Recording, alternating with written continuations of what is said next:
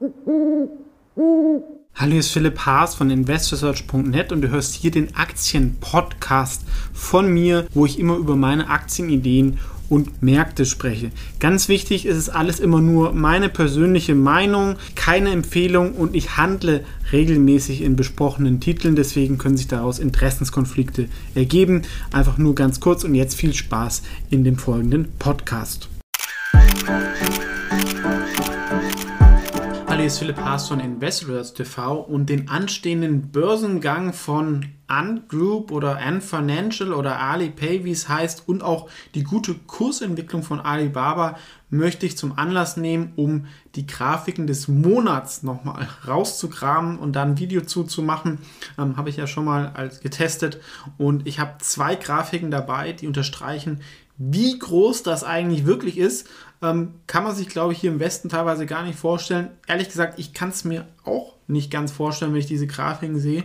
Aber das zeigt halt einfach, es ist auch ein großes Risiko, in China nicht investiert zu sein, weil da einfach gigantisches Wachstum auch herkommt. Ich war da ja auch immer relativ bullisch, war auch mal schwierig in 2018, aber da haben irgendwelche Leute gesagt, in China kann man gar nicht investieren. Die drehen dann schnell ihre Meinung, wenn es dann wieder läuft. Aber schauen wir uns erstmal die erste Grafik an ähm, des abgewickelte Volumen der größten E-Commerce-Marktplätze. Ja, Alibaba hat ja ein Marktplatzmodell, anders als Amazon, deswegen ist da das Umsatz ein bisschen ein schwerer Vergleichsmaßstab. Deswegen man sollte einfach schauen, wie viel Volumen wird über diese Plattform abgewickelt. Und was man jetzt nicht denken würde, Alibaba ist dreimal größer als Amazon. Und Amazon ist ja schon so gigantisch groß, selbst sag ich mal, der Lagger, der kleine, dieses kleine JD ist vom Volumen so groß wie Amazon weltweit. Und es zeigt einfach, wie weit E-Commerce und die Digitalisierung in China schon ist. Ähm, sie sind sogar größer als Walmart. Allerdings, sie verkaufen das nicht selber, nehmen halt da immer nur so eine Take Rate. Das heißt, das, die Profitabilität pro ähm, abgewickeltes Volumen kann natürlich geringer sein, kommt auf die Sachen drauf an. Ähm, trotzdem ist es sehr, sehr beeindruckend, wenn man sich das nochmal vor Augen hält. Und auch der Marktanteil von Alibaba bei E-Commerce in China ist extrem groß. Gibt auch verschiedene Schätzungen, aber es ist definitiv über 50 Prozent. Das heißt, sie haben auch eine sehr, sehr äh, starke Marktmacht, wo man auch nur schwer vorbeikommt oder nur, wenn man sich spezialisiert auf bestimmte Bereiche oder eine eigene Marke aufbaut. Ihr seht hier diese eigene Darstellung. Auch Pindudu und eBay äh, haben es schon in diese ähm, Richtung reingeschafft. Das ist wirklich sehr beeindruckend und ähm, verdeutlicht einfach noch, noch mal die Größe. Fast noch krasser finde ich aber die zweite ähm, Grafik, die ist vom Economist. Ähm, die Endgroup macht ja jetzt, wie gesagt, einen großen Börsengang, was ich ja auch schon mal ein Video zu gemacht habe.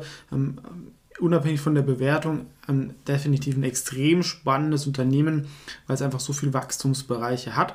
Und PayPal ist ja auch so ein Liebling von vielen Anlegern.